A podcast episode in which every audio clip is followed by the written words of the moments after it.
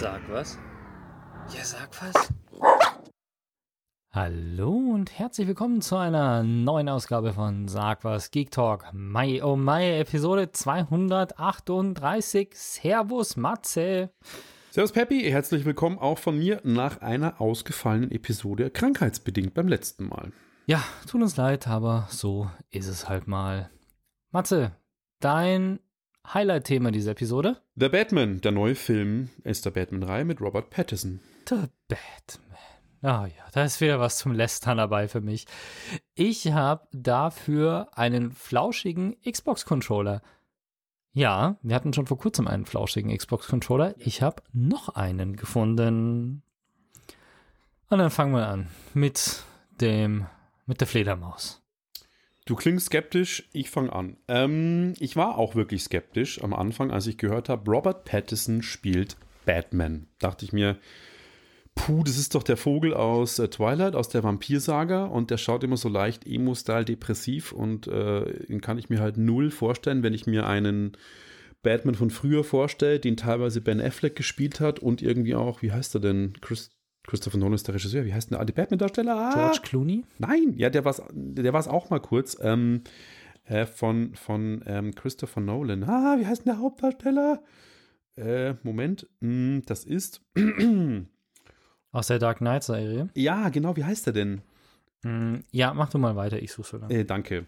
Ist mir echt der Name vergessen. Auf jeden Fall Christian Bale. Jetzt, jetzt genau. ist er wieder eingefallen. Christian Bale. Sensationell, ein durchtrainierter Typ irgendwie auch. Und dann kommt irgendwie der schmächtige ähm, Robert Pattinson daher. Aber, um es gleich mal vorwegzunehmen und meinen Rant jetzt hier zu beenden, er macht es erstaunlich gut. Ich muss auch ganz ehrlich sagen, als ich das gehört habe, ich habe am wenigsten irgendwie, also mit dem Film, das geringste Problem, das ich mit dem Film habe, ist tatsächlich Robert Pattinson als Schauspieler, weil ich den, ich stehe dem relativ neutral gegenüber. Ich habe mit dem jetzt nicht so ein Problem, wie viele andere es offensichtlich haben.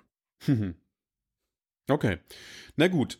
Ähm, um was geht's? Natürlich mal wieder um den dunklen Ritter und die Stadt Gotham City, die wieder überrannt wird von einem verrückten Serienkiller. In diesem Fall ist es der Riddler, also dieser Rätseltyp, der durchknallte, der irgendwie scheinbar nach einem Muster äh, Leute umbringt, die dann irgendwie Hinle Hinweise hinterlassen und natürlich Batman und Commissioner Gordon, James Gordon, versuchen dann aufzuklären, um was es denn geht. Und darum geht es in einem relativ langen The Batman, zweieinhalb Stunden, glaube ich, dauert er der Batman-typisch auch in Gotham City regnet es immer. Ich frage mich sowieso, wie man in dieser Stadt wohnen darf. Es ist ja eigentlich ein, ein comic-mäßiges New York. Chicago. Und, mm, Gotham City ist Chicago, Metropolis, wo Superman wohnt, ist New York, bin ich mir fast echt? sicher. Hm. Ich dachte immer, dass Gotham City eigentlich eher New York nachempfunden ist. Also auch von der Skyline her, weil das liegt ja an dem Fluss. Chicago liegt das an dem Fluss? Chicago hat ganz diesen, äh, Chicago hat ganz, mal, ganz klassisch, ganz, ganz klassisch ähm, einen Fluss durch. Den siehst du auch auf ganz vielen Chicago-Bildern, siehst du tatsächlich diesen, diesen Creek, der da durchgeht mit Dutzenden Brücken. Also Chicago hat, glaube ich, weitaus mehr Brücken, als es New York hat. Und Metropolis ist ja in dem DC-Universe ist äh, das die äh, glorreichere, mehr shiny Stadt. Also wenn du es googelst, findest du aber Gotham auf Wikipedia Gotham City einen Spitznamen von New York. So habe ich gerade einen Wikipedia-Eintrag gefunden. ähm, hm. Ja, gut, äh, machen wir mit den anderen Sachen weiter. Ich gut. Ähm, naja, auf jeden Fall, es pisst die ganze Zeit. Es ist dunkel und äh, es ist irgendwie eine total kaputte, vom Verbrechen überrannte Stadt. Und egal, ob es jetzt mal ähm, New York oder, oder Chicago ist, auf jeden Fall äh, sehr verbrechensreich. Und ähm, ja, es kommt auch Catwoman vor. Die wird gespielt von der Tochter von Lenny Kravitz, Zoe Kravitz. Die macht das relativ gut. Die spielt da ähm, mit. Mit als Antagonist, aber noch nicht so wirklich als zu erkennen als der Pinguin, ist der Carmine Falcone. Ähm, Entschuldigung, nein, ist, ist, äh, ist die rechte Hand von Carmine Falcone. Ähm, das ist eben der, wie heißt der, Koppelpot so heißt er, der später dann Kann eben auch der Pinguin wird. Der spielt äh, da unter anderem auch mit. Es gibt einen Alfred auch zu sehen. Und grundsätzlich komme ich jetzt gleich zu meinem, in Anführungszeichen, Kritikpunkt an dem Film. Er hat eine super gute Action, er ist äh, cool erzählt und ähm, gerade in der zweiten Hälfte, der Film lässt sich extrem lang Zeit. Ich habe die erste Hälfte mir gedacht, so, oh, puh, jetzt müssen sie mal zu Potte kommen. In der zweiten Hälfte wird dann quasi die Story extrem an Fahrt aufnehmen und wird auch ähm, dann richtig spannend und verzwickt und man entdeckt immer mehr. Trotzdem fehlt mir so ein bisschen das, was bei der Christopher Nolan Batman-Trilogie, die ich einfach sensationell geil finde. Alle Teile Batman Begins, The Dark Knight und Dark Knight Rises. Absolut, ja. Weil man viel über den Charakter Batman erfährt. Nicht nur die Geschichte, seine Eltern wurden ermordet und es ist Thomas Wayne gewesen. Das kommt hier auch vor. Aber wie wurde Batman trainiert? Was, warum kann er überhaupt so gut kämpfen? In der Dark Knight-Reihe ist es. Genau. Wie hat er, wie hat er den, den Kampf gelernt? Wo kommt sein Equipment her? Wie ist die Bathöhle aufgebaut? Das kommt bei The Batman viel zu kurz, meiner Meinung nach. Und das macht das Ganze so ein bisschen zweidimensional. Nicht irgendwie, dass man den Charakter so, so, so wahrnimmt. Also Robert Pattinson spielt es gut, den zerrissenen Charakter. Mir fehlt aber so ein bisschen der Tiefgang an den ganzen Charakteren. Es passiert viel Action, es ist eine spannende Geschichte, aber die Charakterzeichnung ist, was mich so ein bisschen gestört hat. Und natürlich erfolgreich gewesen, weil Kino war auch die letzten Jahre nicht so viel am Start, deswegen war The Batman großer Titel. Zu Recht sehenswert. Ich bin gespannt, wie die neuen Teile werden. Es endet mit einem Cliffhanger. Man kann sich schon vorstellen, wer der Antagonist im zweiten Teil ist. Ähm, ich werde mir definitiv auch anschauen. Ich sage auch nicht, dass der Batman ein schlechter Film ist. Nur für mich steht die, die Christopher Nolan-Trilogie einfach als sensationelles Meisterwerk, auch bildgewaltig. Ich ja. erinnere mich noch bei Dark Knight, wie dieser der Sattelschlepper sich überschlägt. Ja. Das ist nicht CGI. Das haben die wirklich so gedreht. Und das ist halt krass, ja. nicht irgendwie bloß am Computer was zu machen. Oder am Anfang die Kamerafahrt, wo die Banküberfahrt ist, wo der Joker auftaucht. Diese, diese Kamerafahrt aus dem Hubschrauber Ach, raus mit der IMAX-Kamera. Das ist ja mit IMAX gefilmt, also von, von der, vom Bildausschnitt, von der Bildgewaltigkeit. Tagesaufnahme, keine Nachtaufnahme. Das fehlt mir so ein bisschen bei The Batman, diese, diese krassen Aufnahmen irgendwie von der Stadt und, und die Bildgewaltigkeit. Ja, ja, äh, kann The Batman nicht das, dem, dem sensationellen Filmen das Wasser reichen. Das spoilere ich jetzt ein bisschen, aber der Batman heißt ja auch gar nicht Batman in dem Film. Hä? Der Typ, ist nicht Batman. Der einzige, der ihn Batman nennt, ist der Riddler. Aber der Typ heißt Revenge eigentlich. Also er, er hat sogar einen anderen Namen, was mich irgendwie verwirrt. Ist das so? Ist mir gar nicht aufgefallen. Ich bilde es mir schon ein. Also er selber bezeichnet sich als Revenge, Catwoman bezeichnet ihn, die auch nicht als Catwoman bezeichnet wird, wenn mich nicht alles täuscht. Ähm, bezeichnet ihn auch als Revenge oder The Revenge und der einzige, wo es immer heißt, äh, der Batman ist die ist der Riddler, der ihn so nennt bilde ich mir jetzt ein. Ich weiß übrigens auch, wie ich auf Chicago komme, weil tatsächlich, ähm, also in dem, äh, in Wikipedia, ja, das ist, was du sagst, ist Gotham's look and atmosphere was uh, primarily influenced by New York, ähm, aber es sind tatsächlich auch in den diversen Filmen bisher Dreharbeiten sowohl in Chicago, Pittsburgh, LA, New York, Newark und London und Glasgow und Hongkong und Liverpool stattgefunden. Mhm. Und da war ziemlich ikonisch eben genauso dieser Teil aus Chicago, den ich halt wirklich, der sich bei mir irgendwie eingebrannt hat aus irgendeinem Grund, der ähm, war da, der, der hat das wohl mich dazu gebracht zu denken, dass das Chicago ist, weil ich muss dann wirklich mal recherchieren, welche Stadt dann Metropolis sein soll. Warte mal, ich hatte da, glaube ich, gerade was hier gefunden. Metropolis war Kansas City, Chicago war Central City und San Francisco war Coast City. Puh, ich schicke dir den Link nachher. Okay.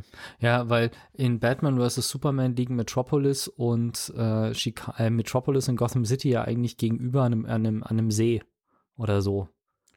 Oh, das weiß ich nicht mehr. Ja, ähm, ja das Problem, was ich mit dem Film tatsächlich habe, ist, er ist stellenweise, so wie du sagst, er ist stellenweise ein bisschen mau. Also, der ist nicht schlecht, die schauspielerische Leistung ist okay, ähm, er ist einfach, an manchen Stellen hätte man es etwas knackiger machen können und wir hatten ja vor einer Weile schon mal dieses Thema, Filme werden immer länger. Ja. Und da ist The Batman wirklich eines der Beispiele dafür, dass man diesen Film anstatt in 150 Minuten vielleicht auch in 100 Minuten oder 120 Minuten erzählen hätte können. Also man hätte den ein bisschen kürzen können. Und ja, also halbe Stunde weniger wäre bei dem Film jetzt kein so großer Verlust gewesen. Ja, sehe ich auch so. Was mich natürlich, ich habe wieder mein klassisches DC-Problem. Ich habe einen Ben Affleck Batman und Ben Affleck hat nicht Batman gespielt. Ben Affleck spielt Batman. Und es werden auch noch weitere Filme mit Ben Affleck als Batman kommen, während es The Batman-Filme mit Robert Pattinson gibt. Und das ist einfach, das ist ein Brainfuck für mich. Vor allem, wenn ich ähm, dann eine grandiose Serie habe, eine grandiose Gotham-Serie, wo der junge, äh, der junge Bruce Wayne sich entwickelt zu Batman und ich da, also ich meine, der Bruce Wayne in, in Gotham ist wird jetzt 17, 18 in der letzten Staffel, die ich gesehen habe. Und Robert Pattinson geht zur Not als ein 30-Jähriger durch. Also da ist jetzt nicht so viel zeitliche Differenz. Und trotzdem, also die ganzen Schauspieler, der Penguin, Os Oswald Cobblepot, Mhm. Ein grandioser Charakter in Gotham. Der ist einfach so tief und so über Staffeln hinweg entwickelt. The Riddler und so weiter. Du siehst die ganzen Entwicklungen, wie der Riddler noch bei der Polizei gearbeitet hat als Labortechniker, bis er dann zum Riddler geworden ist und so. Und dann habe ich jetzt einen neuen Film, wo auf einmal alle möglichen komischen Leute kommen, die dann halt wieder irgendwie andere Schauspieler sind. Und ich verstehe es, wenn man nach einem Dark Knight für eine Serie nicht unbedingt einen Liam Neeson für eine Serie nimmt als Ras Al Ghul und dafür dann jemand anderen gezwungen ist zu nehmen, weil die Serie nicht das Budget hat, verstehe ich. Warum ich geile Serienschauspieler habe, die ich konsequent nicht in Hollywood-Filme einbaue, verstehe ich nicht. Mhm. Und das ist sowohl bei der Batman-Reihe als auch bei The Batman. Ja, ja, da sind sie anders als Disney, die das konsequent machen. Genau.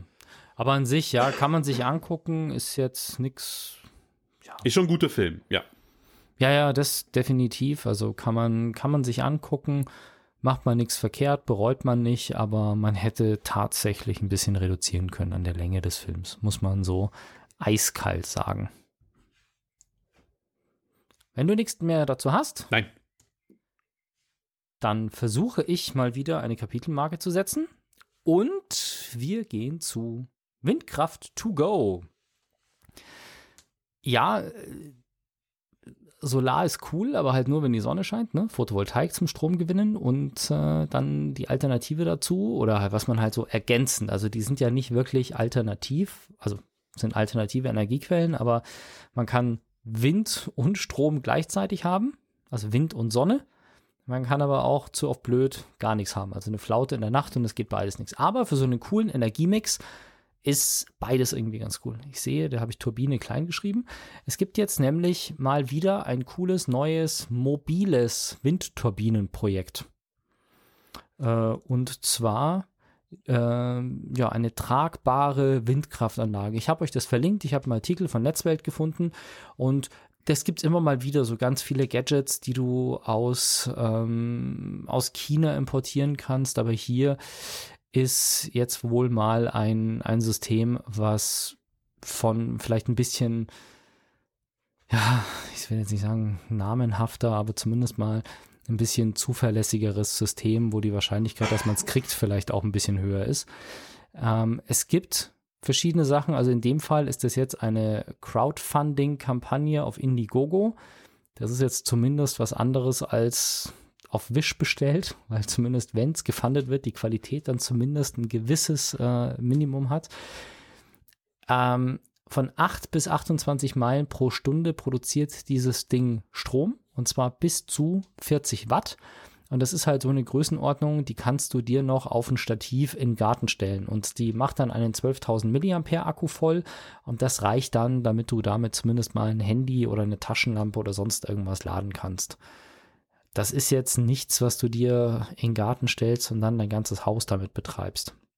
Aber es ist klein, tragbar, die Rotorblätter lassen sich wegfalten. Insofern ist es auch halbwegs kompakt, sodass man es mitnehmen kann. Mei, warum nicht? Ist ganz lustig. Ich muss mal tatsächlich gucken, was das für das wäre mal interessant, was das Ding für Anschlüsse dann hinten dran hat und auf der anderen Seite, äh, wie gut mein Solarlade, äh, mein Solarwechselrichter damit äh, zurechtkommt. Dann kann ich mir so ein Ding vielleicht neben das Wohnmobil hängen und kann dann zusätzlich nochmal ein bisschen, bisschen Strom im Wohnmobil erzeugen mit sowas. Dann hättest du Wind- und Solarkraft. Genau, und könnte dann sogar noch auswählen, weil ich habe extern quasi, also ich habe einen Stecker nach draußen gelegt, wo ich ein faltbares, also ich habe Solarpanels auf dem Dach und kann noch ein faltbares Solarpanel auch noch dazu stecken. Und äh, anstelle des faltbaren Solarpanels könnte ich dann hier vielleicht so eine also so ein kleines Windkraftding hinhängen. Ich habe ja schon mal über berichtet über das, ähm, wie heißt das hier, Kite X, was das Kite X ist aber halt schon echt eine größere Nummer. Also das ist so ein drei Meter hohes äh, Stativ, was du dann mit mehreren, mit drei Seilen abspannst und da oben ist dann eine relativ große Turbine dran. Das ist alles noch so, dass du es ähm, alleine aufbauen kannst, aber das ist halt alleine 10 Kilo, 12 Kilo, 15 Minuten, wenn du weißt, was du tust, damit das Ding steht. Produziert dann auch, gibt es mit 200 und mit 600 Watt. Aber dieses Teil ist halt wirklich so wie, ich sage jetzt mal, das ist gefühlt, hat das die Größe von einem Football. Mhm. Und da sind halt quasi die, also das hat unten ein Stativgewinde, hat die Größe eines Footballs und ist auch so eiförmig. Und du nimmst es quasi raus und die Rotorblätter sind von vorne von der Narbe quasi nach hinten abgefaltet in der Form dieses Eis. Mhm. Und dann klappst du die auf schraubst das Ding auf ein Stativ, das Stativ stellst du am Boden und sicherst das halt vielleicht noch mit zwei Schnüren. Und dann fängt okay. das Teil an sich zu drehen von 8 bis 28 Meilen, also ungefähr von 12 bis 35, 40 km/h Windgeschwindigkeit oder sowas und produziert halt dann Strom. Und das ist, und das Praktische an der Geschichte an sich erstmal, und damit hat sich meine Frage schon erübrigt eigentlich, weil das Teil hat gar keine externen Anschlüsse, sondern das lädt einfach den internen Akku. Das hat einen 12 äh, 12.000 Milliampere Akku und den macht es dann halt voll. Also du stellst das Teil tagsüber quasi ins Freie und lässt es laufen. Wenn du beim Zelten bist, stellst du das Ding neben dein Zelt und lässt es laufen. quasi Strom. Und wenn du abends dann mhm. nach Hause kommst, steckst du dein Handy an, lädst dein Handy und steckst deine äh, akkubetriebenen Lampen an, damit du im Zelt irgendwie Licht hast. So. Genau. Und mit einem Gewicht von drei Pfund, was ungefähr eineinhalb, 1,3, äh, 1,8 Kilo sind oder sowas. Keine Ahnung, irgendwie so. Pfund und Ding sind ja, die Lips sind ja ein bisschen anders als 1 zu, äh, 1 zu 1,5. Aber es ist, genau, also von 13 bis 45 km/h. Lag ich jetzt gar nicht so schlecht. Ist schon ganz nett. Äh, aktuell beträgt der Preis 310 Euro. Ist eigentlich bezahlbar ist jetzt auch nochmal ein Unterschied. Also wie gesagt, das Kite X ist das deutlich professionellere, aber das Kite X brauchst halt auch einfach irgendwie mehr Platz dafür, äh, musst dich besser beim Aufbau auskennen und es kostet halt über 1000 Euro. Also insofern ist dieses kleine Ding doch eigentlich was ganz, was ganz Nettes. Und wir kommen wieder zurück zu Batman. Richtig. Und ähm, mein in der letzten Ausgabe hochgepriesenes Retro-Gaming-Eck, ich, mu ich, ich muss es umtaufen. Es ist nicht ein Retro-Gaming-Eck, nur es ist ein Special Gaming-Eck. Das heißt, ich werde auch Spiele besprechen, ich habe schon wieder aus dem Kopf, ähm, die retromäßig sind, aber ganz neu. Egal. Diesmal komme ich. Das hast du vorher aber auch schon gemacht. Das stimmt. Aber ich habe mir zum Ziel gesetzt, diese ganzen Blockbuster, die werden ja besprochen bei IGN und wie sie alle heißen. Wir machen was Besonderes. Ähm, Batman. Und äh, ich habe ja eine PS Vita gekauft, das habe ich ja schon letztes Mal groß Grund getan. Und da gab es ein Batman-Spiel, was ich halt überhaupt nicht auf dem Schirm hatte, dass es das überhaupt gibt. Und zwar Batman, jetzt der Titel ist so ein bisschen holprig, muss ich sagen. Batman Arkham Origins ja. Blackgate. also, ja. Arkham gibt es auch auf den großen Konsolen, die Serie. Da gab es Arkham Knight. Ähm, jetzt kommt Arkham Gotham Knights, kommt Ende des Jahres raus. Es gab noch Arkham Asylum. Ähm, Arkham City gab es noch und Arkham Origins ist quasi so eine, eine, so eine Side-Story. Und äh, ich wusste dann irgendwann, als ich mir die Vita gekauft habe, okay, es gibt irgendwie Blackgate, aber ich wusste nicht, was es ist. Und dann hat mir das jemand empfohlen und es ist so eine Art Metroidvania. Das heißt, so ein, so ein Spiel mit einer offenen Spielwelt im 2D-Stil. Das heißt, man läuft durch das Gefängnis von Arkham. Zellendistrikt, ähm, den Leuchtturm, ähm, dann ein Verwaltungsdistrikt und bekämpft die üblichen Bösewichte von äh, Deadshot über Pinguin, über äh, wer ist noch am Start? Der Joker natürlich. Und äh, wie der Name sagt, Metroidvania. Es ist so, man hat Fähigkeiten, die man im Laufe des Spieles erlangt, die einem dann Zugang zu vermeintlich verschlossenen Türen äh, verschafft. Und das Ganze ist echt cool. Es sieht eigentlich auch für Vita-Verhältnisse echt, echt gut aus. Wurde dann später auch für die Xbox 360 und die PS3 umgesetzt. Ähm, ist aber, muss ich jetzt auch sagen, nicht ganz ohne, was das Thema Orientierung betrifft. Ich habe mich tatsächlich im Spiel des Öfteren mal auch verlaufen. Äh, das heißt, ich kam dann nicht mehr aus dem Verwaltungsdistrikt drauf. Das liegt daran, dass die Karte 2D ist und manchmal läuft man quasi von links nach rechts, aber die Kamera schwenkt mit und man läuft dann quasi aus dem Bild raus und man checkt aufgrund der Karte nicht, wo bin ich jetzt eigentlich. Also die Karte ist leider eines der größten Mankos im Spiel und es gibt auch, wie es in den neuen Metroidvanias ist, keine Möglichkeit, was zu markieren, weil oft markiert man sich was, oh, da bin ich stecken geblieben, da war eine Tür, die ich nicht öffnen konnte, da brauche ich ein Equipment, was ich später bekomme. Dann markiere ich mir das. Das gibt es leider nicht. Das Spiel hilft dir zwar schon, dass es sagt, du musst als nächstes dahin, aber es sagt dir nicht, wie du dahin kommst und irgendwie auch nicht so wirklich mit den Fähigkeiten. Aber egal, wir sind ja alle Profis. Ähm, später wurde das dann bei den Umsetzungen für PS3 und Xbox 360 in eine 3D-Karte verwandelt. Äh, grundsätzlich ist es ein äh, Prügelspiel, so ein bisschen Brawler-mäßig. Das heißt, man läuft von links nach rechts und prügelt Batman-mäßig äh, die Typen über den Haufen. Wenn sie Schusswaffen haben, muss man aufpassen. Dann kommt auch das typische Batman Arkham. Ich schleiche mich durch ähm, diverse Lüftungsschlitze oder setze mich auf einen Wasserspeier und greife dann von oben die Gegner an, also so hinterrück-stealth-mäßig. Kämpft dann natürlich gegen die von mir gerade erwähnten Antagonisten. Da gibt es dann schöne Endgegner-Fights, wo man sich immer überlegen muss, wie bekämpft man die denn irgendwie. Und ich muss sagen, ich war zwölf Stunden, glaube ich. Nee, weniger. Ich glaube, man kann zwölf Stunden spielen, wenn man alles sammelt. Ich habe nicht alles gesammelt, ähm, aber man kann sich so acht Stunden, habe ich mich relativ gut unterhalten gefühlt. Und für Batman-Fans auf jeden Fall ein sehr spielenswertes Spiel. Vor allem, man bekommt es auf dem Gebrauchtmarkt relativ günstig auch und auch die ähm, PS3 und die Xbox 360-Version. Und auf der Vita sieht es richtig gut aus. Auf dem DS habe ich es geguckt, ähm, auf YouTube mal. Sieht es leider nicht gut aus, weil die Hardware dazu nicht ausgelegt ist. Ja, und ich äh, freue mich, äh, dass auch Ende des Jahres eben ein neues Batman-Spiel auf den Markt kommt, Gotham Knights. Und das war jetzt eine gute Überbrückung, weil er das letzte Batman-Spiel ja doch schon von 2015 ist. Deswegen freue ich mich. Ja, dieses Arkham Knight hat mich irgendwie so gar nicht. Das habe ich gekauft für die PlayStation 4 und auch mal angezockt, aber da bin ich irgendwie gar nicht zurechtgekommen. Und vor allem, ich habe halt echt so ein bisschen das Problem, dieses typische, was du auch gesagt hast, dass Batman halt immer so duster ist, das ist in Arkham ja auch so krass und das hat mich irgendwie depressiv gemacht? Nee, das nicht. Es hat einfach keinen Bock gemacht. Also ich meine, ich habe kein, ich habe jetzt nichts dagegen, mal ein Spiel zu spielen, was äh, auch mal irgendwie stellenweise düsterer ist.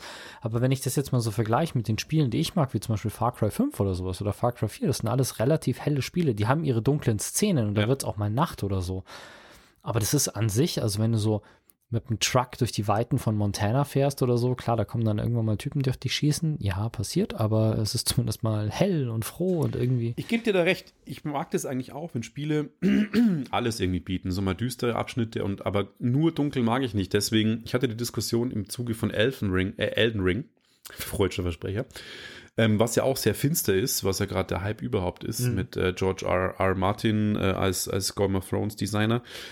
Und ich habe ja ähm, Horizon Forbidden West so gefeiert, weil es so schöne Sonnenuntergänge hat. Und da hat mir jemand gesagt, ich spiele es nicht, er ist mir zu bunt. Da habe ich gesagt, ja, das finde ich aber gerade so schön. Bei Batman sehe ich es aber anders. Da finde ich gerade diese Atmosphäre mit dem alten Gefängnis und der Gefängnisinsel, wo man so eingeschlossen ist, das hat für mich was. Aber grundsätzlich mag ich das auch, wenn Spiele mal äh, schöne Sonnenabschnitte und hell haben. Das finde ich eigentlich auch ganz cool. Ich meine, ich nehme ja wirklich nicht oft The Division her als positives Beispiel. Wirklich ja. nicht. Aber diesen zerstört Aspekt, zerstört, eingeschlossen, alles kaputt, den bringt der Division ja auch ganz gut rüber. Da gibt es aber auch Tag.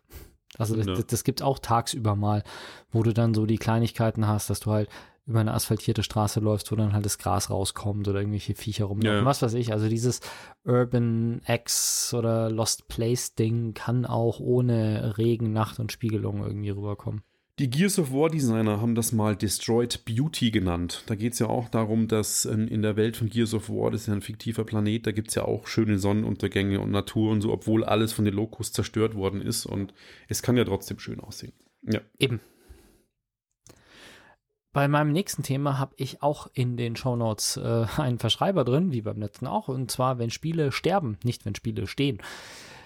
Es ist ja so, dass, ich meine, das ist ja Bestes Mal aus. Dankeschön. Das ist ja das beste Beispiel, was du gerade gesagt hast. Bei Batman Arkham Origins Blackgate, du hast acht bis zwölf Stunden Spielzeit. Das ist bei einem Open-World-Spiel, ist das vielleicht mehr. Also du kannst in ein Far Cry zum hm. Beispiel jetzt mal oder in ein Assassin's Creed, kannst du auch mal 80 oder 100 Stunden versenken. Aber es hat halt immer in irgendeiner Form ein Ende. Und wenn du es dann irgendwie zwei Jahre später nochmal spielst, dann kriegst du vielleicht nochmal 20, 30 Stunden drin. Aber ich zumindest, wenn ein Spiel nach zwei Jahren wieder reinwerf, weil ich irgendwie gerade nichts habe, dann spiele ich vielleicht konzentrierter die Story-Mission nochmal durch und mache nicht so viele Sidequests oder sowas.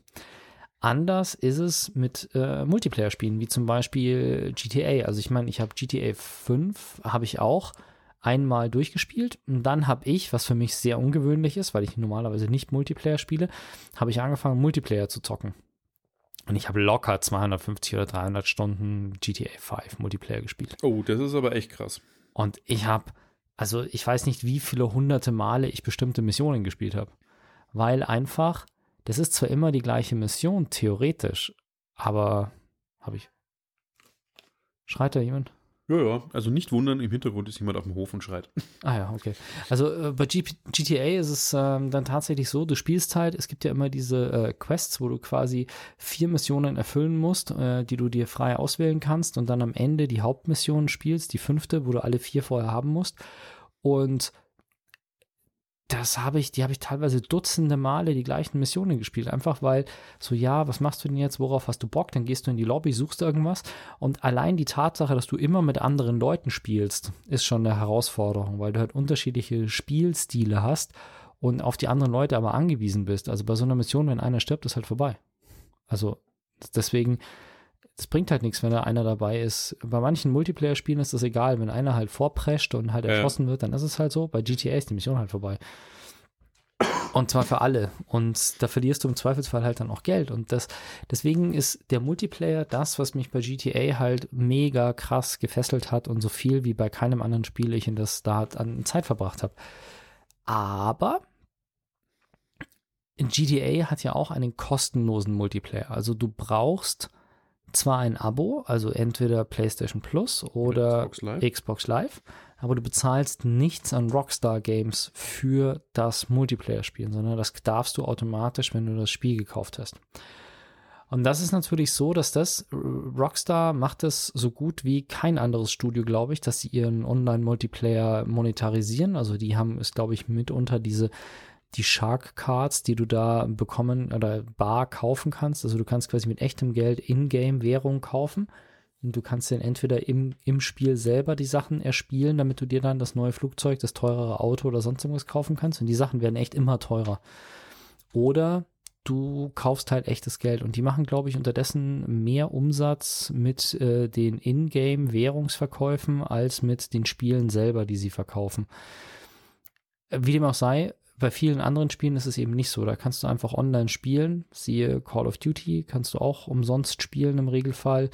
Und da verdienen die Studios halt nicht mehr so viel dran. Und bei Ubisoft ist es jetzt mal wieder so gekommen, dass sie eine Reihe von Spielen abgeschaltet haben. Also es sind natürlich hauptsächlich Xbox 360 und PlayStation 3 Spiele, aber das sind tatsächlich immer noch Spiele, die gespielt werden. Also das ist so eine, so eine Entscheidung. Wie groß ist die Gamerbase? Und wie viel kostet es wirklich, die Server am Laufen zu halten, ähm, wenn das Spiel irgendwie gar nicht mehr auf dem Markt ist? Und wie lange machst du das, ohne dass du deine, deine Kunden komplett verärgerst? Ja. ja. Ich meine, Spiele wie, ich glaube, World of Warcraft war eines, was du halt wirklich, das musstest du ja monatlich abonnieren. Da ist das kein Problem, weil je mehr Spieler da sind, desto mehr Umsatz machst du, desto mehr Server brauchst du. Also das kannst du gegeneinander abwiegen. Vor allem, weil das über die Zeit wahrscheinlich sogar eher günstiger wird, weil die Server, die du brauchst, ja im Endeffekt billiger werden. Ja. Also das Spiel braucht ja eine gewisse Menge an, an Rechenpower und die Rechenpower wird immer, immer günstiger. EVE Online ist auch so eine Geschichte. Kannst du, glaube ich, günstig, kostenlos einsteigen, aber du möchtest eigentlich schon auch ein Abo haben von EVE Online.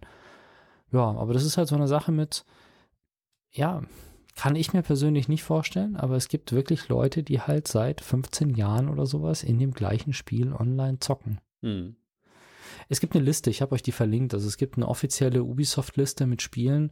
Da stand irgendwas drin. Das war auch der Artikel, den ich dazu gefunden habe, war ein bisschen Balla oder ein bisschen Banane, weil da hieß es halt drin, ja, hier eine Liste mit 90 Spielen von Ubisoft, die abgeschaltet werden. Und das mag sein, dass in dieser Liste 90 Spiele drin sind, aber da ist zum Beispiel Anno 1404, was ein Retirement Date 1. Juni 2021 hat. Oder da in der Liste steht auch America's Army mit drin, was February 20. Krass, das ist ja ewig her. Ja, und das ist auch schon Retirement Date ist 2013. Also äh, entweder ich lese es jetzt irgendwie nicht korrekt ähm, oder, also äh, so wie ich das verstehe, ich habe es jetzt nicht im Detail angeschaut, aber dieses Retirement Date ist für mich eigentlich das, wo der Server abgeschalten wird. Und, und nicht, wo es, keine Ahnung, das letzte Update für das Spiel gab oder so.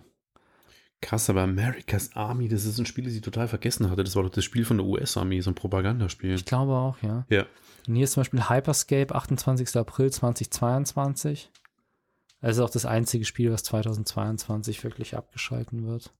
Alle anderen Spiele sind irgendwie schon länger abgeschalten. Ja, es gibt ja immer mal wieder auch so, so Fan-Petitionen, die sagen, lasst uns die Server am Leben halten und die wenden sich dann an die Publisher und dann mache ich für ja. so einen kleinen, kleinen Fanbase, wenn es Aufwand nicht so groß ist, dann machen die das manchmal auch. Das stimmt schon, wenn die wirklich treu ist. Dafür gibt es dann auch neue Spiele, die relativ schnell sterben. Da werden dann die Server schon nach, ein, keine Ahnung, nach ein paar Monaten abgeschalten. Ja, wenn die Spiele sich ja nicht verkaufen, ja, das ist oder online halt wenig genutzt wird. Nein. Was soll's. Also, ich wollte nur sagen, das passiert auch mal. Muss man auch sehen, dass das halt auch einfach eine Geschichte ist.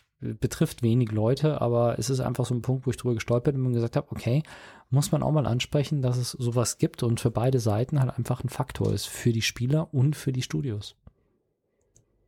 Und jetzt habt ihr eine musikalische Pause verdient, würde genau. ich sagen.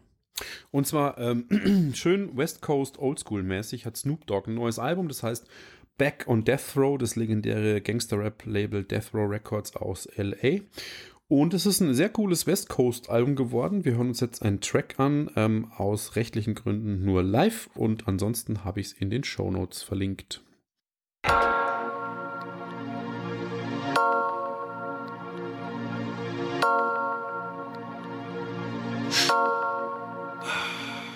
Und da sind wir wieder. Richtig, ein kurzer Track aus dem neuen Snoop Dogg Album, das erstaunlich gut geworden ist und in den Show Notes verlinkt ist. Und von daher gehen wir zu einem, einem Todesfall auch wieder, würde ich sagen, fast. Genau. Zwei Riesen und ein Todesfall. Ah, Konrad ist weg. Elektronik Konrad. Wen wundert's? Hab beschlossen. Sorry. Also ich muss ganz ehrlich sagen, also für mich ist Elekt Elektronik Konrad schon so eine Größenordnung, so eine Hausnummer, die man kennt, zu der man aber nie hingeht.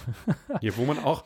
Also ich war früher schon mal beim Konrad, aber tatsächlich muss ich sagen, das liegt bei mir persönlich ein bisschen daran, ähm, an der Faulheit. Also ich habe halt, ich war genauso oft beim Konrad, wie ich, also ich gehe auch nicht zum Mediamarkt. Ich habe einen Saturn vor der Haustür. Ja. Äh, Im PEP. Hm. Und wenn ich wirklich was brauche, was ich beim Saturn nicht vor Ort bekomme, bestelle ich es entweder beim Saturn oder bei Amazon oder wenn ich dann zufällig das beim Mediamarkt in der Einsteinstraße verfügbar ist, dann fahre ich, wenn ich es ganz dringend haben will, in die Einsteinstraße. Aber das mache ich vielleicht also gefühlt bin ich bei dem Mediamarkt in der Einsteinstraße einmal alle zwei Jahre. Mhm. Und zum Elektronik Konrad, bei dem habe ich früher schon öfter mal eingekauft. Also gerade so Auto, Musikequipment oder sowas, weil sowas kriegst du beim Saturn, also beim Konrad deutlich mehr als beim, ähm, beim Saturn. Dann so Elektronik, Bauteile für die Leute, die basteln und löten und sowas oder auch ähm, äh, Remote, also RC, Elektroautos und solche Geschichten. Ja, ja. Kriegst du beim Konrad viel mehr. Auch Elektrobauteile generell. Und tatsächlich, wenn ich dann mal ins OEZ rausgefahren bin, dann bin ich schon gerne auch mal durch den Konrad gelaufen zum Gucken. Also ich war öfter im Konrad im OEZ, als ich im Saturn im OEZ war, glaube ich. Dementsprechend, vielleicht, wenn ich eher da draußen gewohnt hätte, wäre ich öfter da gewesen. Ich weiß es nicht. Aber auf jeden Fall schließen die jetzt alle Filialen bis auf eine anscheinend. Das ist Ja, die Flagship, Flagship Hauptfiliale in Wernberg-Köblitz, wo Konrad daherkommt. Ja, irgendwo am, keine Ahnung. Tiefste Oberpfalz bei Weiden. Ja, das ist wahrscheinlich die Filiale, die den größten Umsatz macht. Ich habe keine Ahnung. Ja, das ist halt einfach der Hauptsitz der, der Firmenzentrale, deswegen machen ja. das. So wie ich das verstanden habe, schließen die auch quasi nur die Filialen, die B2C sind, also Business to Customer, die Einzel-Endkundengeschichten und scheinen sich jetzt wohl etwas mehr zu konzentrieren auf Geschäftskundengeschichten. Ich weiß es nicht. Also so in der Richtung, auf jeden Fall, wer von euch viel bei Konrad eingekauft hat, das wird er in Zukunft nicht mehr tun. Das heißt halt dann ab ins Internet, weil eben viele Sachen, Mediamarkt und Saturn sind bei vielen Sachen gar keine Mitbewerber zum Konrad. Ich habe den Konrad nie als Konkurrent zum Saturn gesehen, weil der für mich immer andere Sachen hatte. Ja. Viel mehr Musikequipment zum Beispiel. Meinen Zoom H6, den Audiorekorder, den habe ich beim Konrad gekauft. Die überschneiden sich schon auch, aber du hast schon recht. Äh, ähm, Konrad ist ein Elektromarkt und ähm, der Mediamarkt ist so ein Entertainment-Markt, die halt so viel, viel eben Stereoanlagen, Hi-Fi-Equipment, das hat der Konrad nicht so. Games hat Konrad schon auch, die haben schon auch Technik und Apple und Kram und so. Ja. Aber ich muss auch dazu sagen, Konrad, auch der Online-Shop, eine Katastrophe. Die Läden war ich super selten, weil ich auch kein Bastler bin, ich löte mir nichts. Ähm, aber ich habe zweimal im Online-Store, vermeintlich, weil es günstig war, mit der Kundenkarte Prozent und Black Friday und sowas bestellt. Be also, sorry, jetzt hatte ich fast was gesagt, der Ausdruck, aber furchtbare Usability vom Online-Shop. Ähm, Bestellprozess furchtbar, ähm, Lieferzeiten katastrophal. Wenn die sagen immer quasi, sie haben was irgendwie und können es liefern, ist meiner Schwester auch so gegangen. Ein, ein, ein HomePod für meinen Neffen irgendwie, der nicht lieferbar war, katastrophale Lieferzeiten. Also kann ich leider nicht empfehlen und ich bestelle da gar nichts mehr, weil ich alles, was ich dort bestellt habe, so nach Wochen dann abbestellt habe, weil es nicht geliefert wurde. Sie konnten nicht liefern. Krass. Die haben einfach keine Konditionen, keine richtigen, was Mediamarkt und Saturn schon haben. Ja. Hm. Naja, naja, trifft uns also beide nicht sonderlich hart, aber klar, wenn Filialen geschlossen werden, ist das immer scheiße für die Leute, die da arbeiten. Natürlich, natürlich. Es nimmt dann wieder ein bisschen Konkurrenz oder Wettbewerb vom Markt weg, was natürlich auch schade ist. Also insofern, ich muss ganz ehrlich sagen, wenn du mich gefragt hättest, äh, ich hätte gesagt, mir wäre es lieb, wenn Konrad bleibt. Also es wird seinen Grund haben, es wird nicht ich weiß nicht, ob die damit äh, rote Zahlen geschrieben haben oder ob sie einfach nicht schwarze, groß genug Zahlen geschrieben haben, keine Ahnung. Aber mir tut es schon irgendwie so ein bisschen leid, so aus Nostalgiegründen und weil es einfach schöner ist, wenn es ihn gibt, als wenn es ihn nicht gibt. Auch wenn ich ihn jetzt nicht unbedingt brauche, bin ich mir sicher, dass es sehr viele Leute gibt, die dem hinterher trauen, sowohl Mitarbeiter als auch Kunden. Ja, die gesagt, du behauptest, die PS5 zieht mit der Xbox Series X gleich. Ja, und zwar aufgrund von technischen Features. Die Xbox Series X ist ja relativ äh, früh ähm, schon mit allen äh, aktuellen Grafikfeatures auf den Markt gekommen, die die HDMI-Schnittstelle bietet. Und das sind ALLM. Ähm, das ist ähm, Automatic Low Latency Mode. Das heißt, dass der Spielemodus bei deinem Fernseher aktiviert wird, dass du möglichst verzögerungsfrei, wenn du einen Knopf drückst, dann auch das Bild drauf reagiert oder das Spiel drauf reagiert. Das hat die PlayStation 5 in einem Firmware-Update ähm, im März bekommen. Und noch viel wichtiger ist das VRR, das Variable Refresh Rate. Das erkläre ich jetzt gleich. Das hatte die Xbox von Anfang an und Sony hat sich verdammt lange Zeit gelassen, diese Features endlich auf der PS5 zu aktivieren und das fand ich eigentlich immer ziemlich schade. Aber nun hat Sony gleichgezogen, aber auch so versteckt. Das war quasi ein Firmware-Update, wo das nicht wirklich erwähnt wurde. Und dann waren die Foren voll, wo es geheißen hat, hey, mein Fernseher aktiviert den Spielemodus und ähm, dann eine Woche später äh, habe ich zufällig in die System-Settings von den Video-Settings geguckt und dachte mir, ach, da steht ja jetzt ähm, variable äh, ähm, Refresh Rate. Und ich so, okay, kann ich jetzt aktivieren. Und ihr findet das Ganze unter den ähm, Bild-Settings in euren Systemeinstellungen und da gibt es eben dann variable ähm, Bildrate eben. Und da gibt es dann zwei Optionen. Zum einen von Spielen, die speziell darauf ausgelegt sind, die also quasi einen Patch haben, dass es das unterstützt. Da gibt es auch eine Liste bei Sony.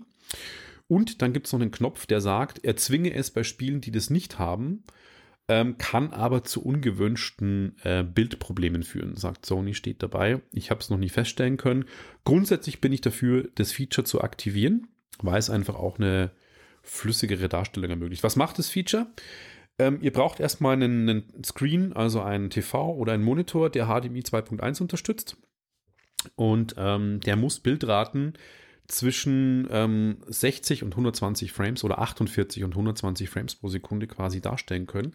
Und dann ist es eben so, dass ähm, ihr kennt das wahrscheinlich, wenn die Kamera schwenkt, dass dann gerne mal das Bild so zerreißt. Das heißt, der obere ähm, Teil von dem Bild ist woanders als der untere Bereich und das sieht dann quasi so, ja, unsynchron irgendwie aus.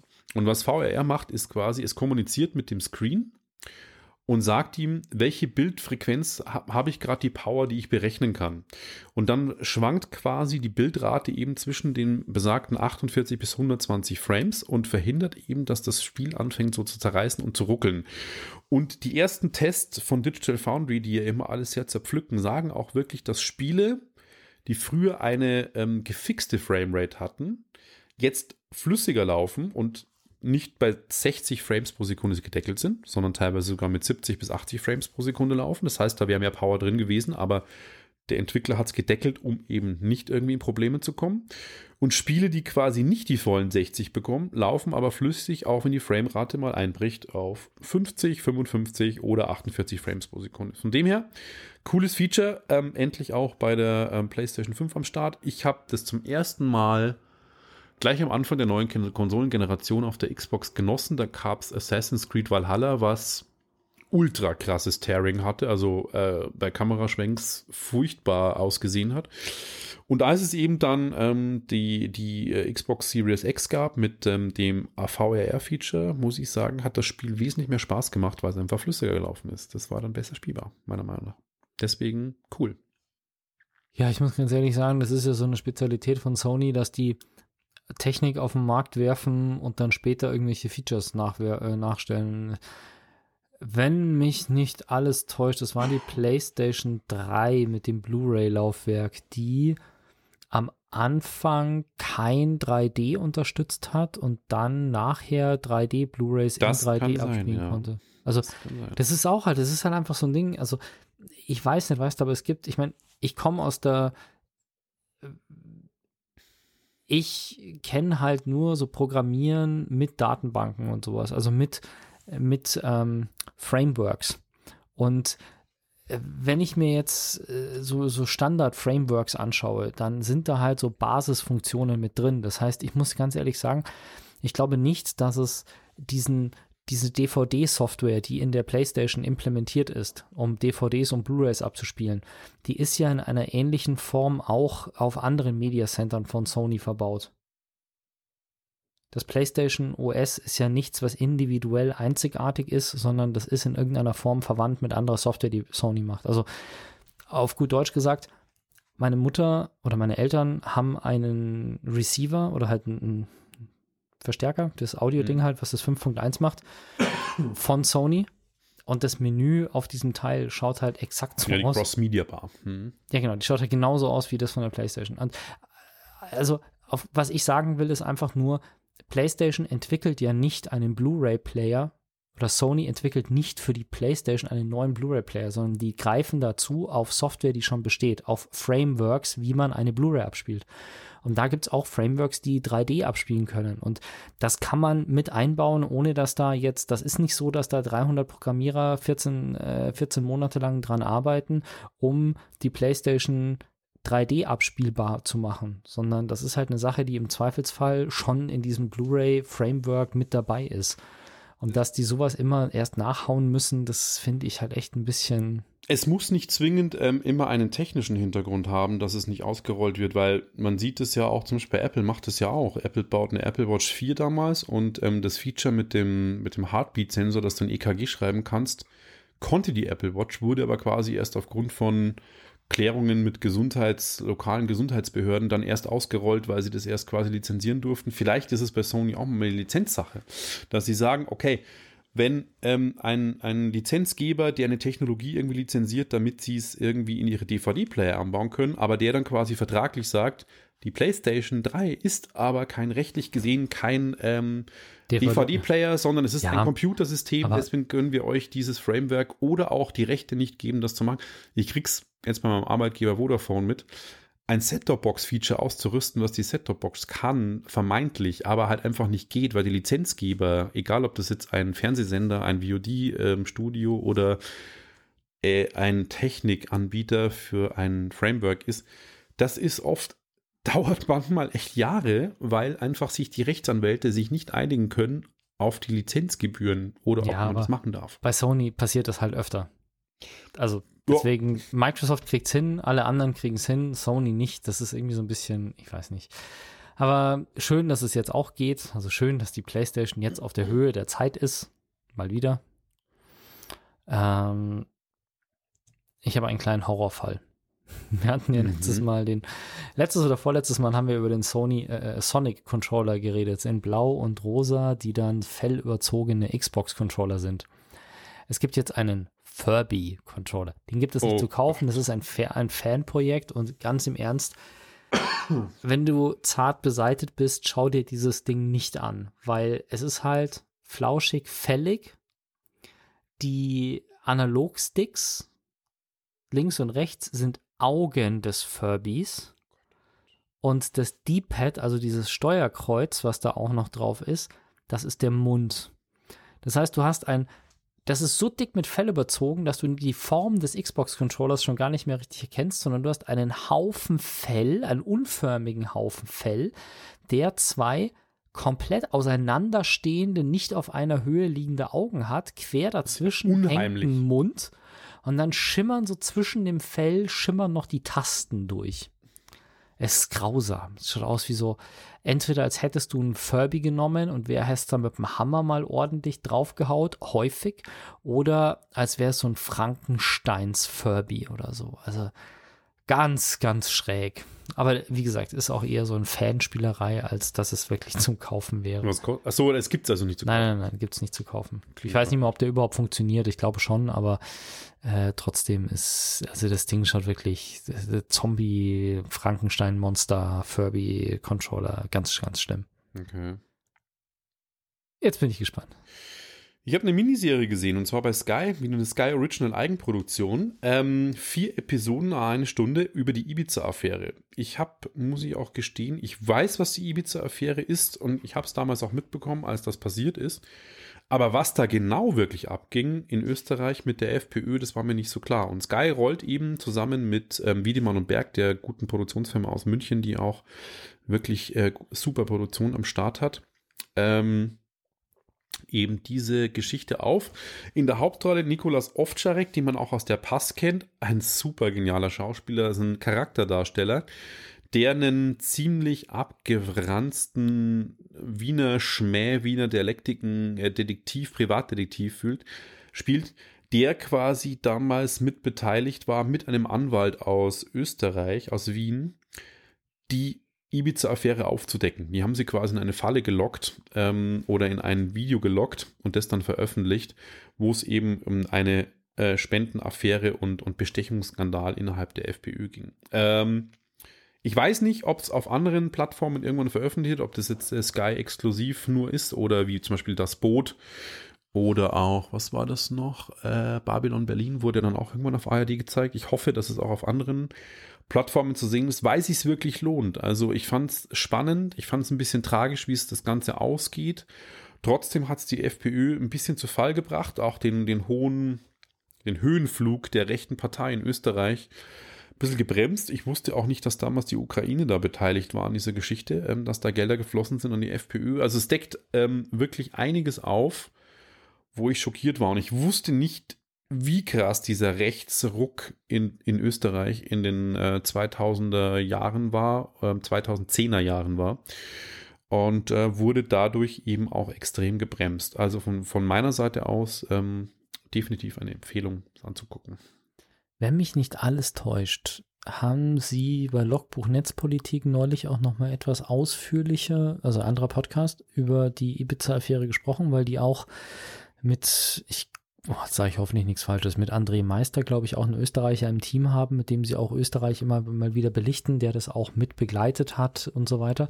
Und ich glaube, dass selbst die, der ja wirklich politisch fundiert äh, mit dem Thema sich auch beschäftigt, dass selbst der, glaube ich, diese Serie gelobt hat. Also jetzt, ich hatte jetzt, als ich die Shownotes gesehen habe, habe ich jetzt da nicht mehr gedacht, aber als du es gesagt hast, hat er gesagt, dass es bei Sky da wirklich was gibt, was, ähm, was in der Richtung da ganz gut zu sein scheint. Und ja, mein gut, das war, wenn mich nicht alles täuscht, hat das ja das, also es hatte erst die erste Koalition äh, vom, vom, wie ist er, Kurz, der kurze Kanzler, hat die erste Koalition äh, zerlegt und äh, der ist aber dann wiedergewählt worden und mit den Grünen koaliert, glaube ich. Und jetzt ist er kurz ja weg. Und das lag, waren, glaube ich, auch immer noch die Nachbeben von der Ibiza-Affäre, was die Aufbereitung eben anging. Also das, das hat man, das habe das hab ich schon mitbekommen. Aber was auch mit den ganzen Leuten, die da beteiligt waren, was da im Nachhinein an Skandalen noch rausgekommen ist und das stelle ich mir schon auch alles sehr, sehr spannend vor. Man erfährt auch teilweise was mit dem, ich habe den Namen jetzt vergessen, der quasi der Haupt. Julian H. Was? Oder? Julian H. Ist der. Warte mal kurz. Ähm, nee, ich glaube, der hieß anders. Die Ibiza-Affäre. Ähm, das ging hauptsächlich um also den Stache, Nikolas, um Hans, Hans, so. Heinz Christian Stache, um okay. den, ähm, genau, der hat nie wieder die Füße auf den Boden bekommen. Also der hat dann ich, versucht, beim genau. nächsten Wahlkampf zu kandidieren und war dann in so Einkaufszentren irgendwie und hat da Wahlkampfveranstaltungen gemacht. Ja, genau. Der hat nichts mehr gerissen, Gott sei Dank. Ich meinte jetzt den, den, äh, den Typen, der das wirklich äh, quasi inszeniert hat, das Ganze, die Aufnahmen zu machen und sowas. Den Nö, der eine ist ja tatsächlich verhaftet worden. Genau, aber aus anderen Gründen. Deswegen verraten wir nicht zu viel, äh, aber das, also für die, die sich nicht auskennen damit oder das Thema nicht verfolgt haben, aber da ist auf jeden Fall auch ganz viel Buntes noch passiert. Ja, und dann würde ich sagen, wir haben noch zwei Minuten. Dann schiebe ich noch mal ein Überbrückungsthema rein. Das ganze Thema Videostreaming ist ja ein Fuck-up von Lizenzen ohne Ende. Jeder versucht auf einmal seine eigene Plattform zu machen, zieht seine Inhalte deshalb von Netflix und äh, Amazon ab und jeder nur noch für sich und du brauchst 25 Abos, damit du alles sehen kannst. Und da ist jetzt was passiert, was eher seltsam ist, nämlich The Fantastic Four. Und zwar der erste mit der quasi Originalbesetzung, wo es auch zwei Teile gab. Der ist wieder bei Amazon Prime. Das ist eigentlich ein Marvel-Film, der gehört eigentlich Disney, der war eine Zeit lang weg und man hätte jetzt eigentlich erwartet, dass Und der. Wann ist denn der? Äh, das weiß ich nicht. Äh, Fantastic Four. Das ist der, wo es um Dr. Doom geht. Ähm, 2000, der von 1994 kann es sein? Nein, äh, das ist der von 2015. 15? Ich glaube schon, ja. Miles Teller, Ben Grimm, genau, wo Michael Chiklis äh, Ben Grimm spielt. Und Chris Evans, Human Torch, genau, da gibt es zwei äh, gibt es zwei Teile. Es gibt Fantastic Four von 2015 und äh, Fantastic Four Rise of the Silver Surfer. Nee, stopp mal, der ist von 2007, Fantastic Four und Rise of the Silver Surfer. Naja, ist auf jeden Fall aus den 2000ern irgendwann. Okay. Ah, der erste ist von 2005, der zweite ist von 2007 und der und 2015. Ist jetzt bei Amazon? Der von 2005, glaube ich. Ah ja. Genau. Ja, ist aber auch ein Marvel. Also insofern, die Rechte sind eigentlich auch bei Disney und eigentlich äh, hätte Disney die dann auch eben, ja, auch Veranschlagungen. Der 2015er, da gibt es nochmal einen, das ist der mit Michael B. Jordan als äh, Human Torch und äh, bei dem 2005er und 2007er spielt Chris Evans, also Captain America, im Prinzip die Human Torch. Okay. Und Jessica Alba spielt Susan Storm. Ich glaube, ich habe den gesehen. Ja, allein das ist schon Grund genug, sich den Film anzugucken. Aber ich fand den, glaube ich, nicht so gut. Kann das sein? Ja, Fantastic Four-Filme sind nie gut. Das ah, ja. ein Teil des Fantastic Four-Universums, dass sie nicht gut sind. Okay, verstehe. Und damit kommen wir zum Ende der heutigen Ausgabe. Würde ich sagen. Sagen danke für eure Aufmerksamkeit. Und bis zum nächsten Mal, oder? Bis zum nächsten Mal. Macht's ciao, gut. Ciao. Bis dann. Ciao, ciao. Wenn euch das nun gefallen hat, dann liked uns auf facebook.com slash sagwaspodcast und abonniert uns auf iTunes oder im Podcatcher eures Vertrauens. Alle Infos zur Show, den Themen und alle Folgen gibt es auch auf www.sag-was.com. Fragen, Anregungen und Feedback nehmen wir gerne über Facebook oder als Kommentar auf der Website entgegen. Und wenn ihr gerade Zeit habt, dann bewertet uns doch bei der Podcast-Plattform, auf der ihr uns gefunden habt.